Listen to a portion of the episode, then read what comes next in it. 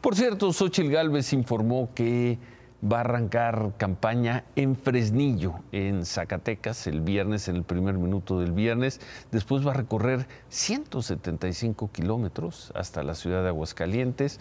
Ahí tendrá un evento al mediodía y por la tarde estará en Irapuato a 185 kilómetros. En total, para estos eventos, de nada más de su primer día de campaña, Xochitl Gálvez va a recorrer 360 kilómetros.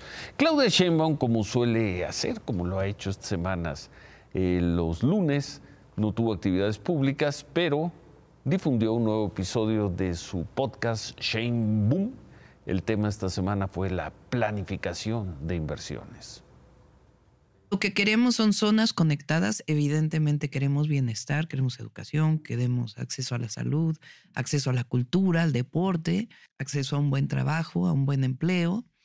Y toda esta inversión que está llegando, pues hay que ordenarla de cierta manera. Entonces, esa es la idea de este ordenamiento territorial que estamos haciendo con vocaciones para cada lugar. Es es algo que me entusiasma mucho porque es como eh, esta visión de futuro de nuestro país que atrae inversiones, pero al mismo tiempo genera bienestar, desarrollo, no solo crecimiento, no solo números fríos de cuánta inversión extranjera directa llegó, sino que eso se traduzca realmente en que las personas puedan tener acceso pues a una vida mucho más justa, más digna.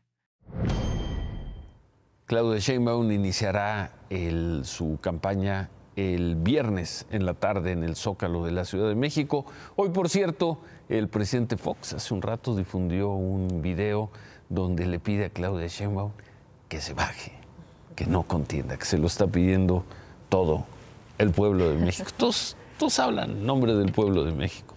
Pero sí, hijo, ¿viste el video de Fox? Claudia, bájate, no compitas. Buenas noches, Buenas Claudia. Noches.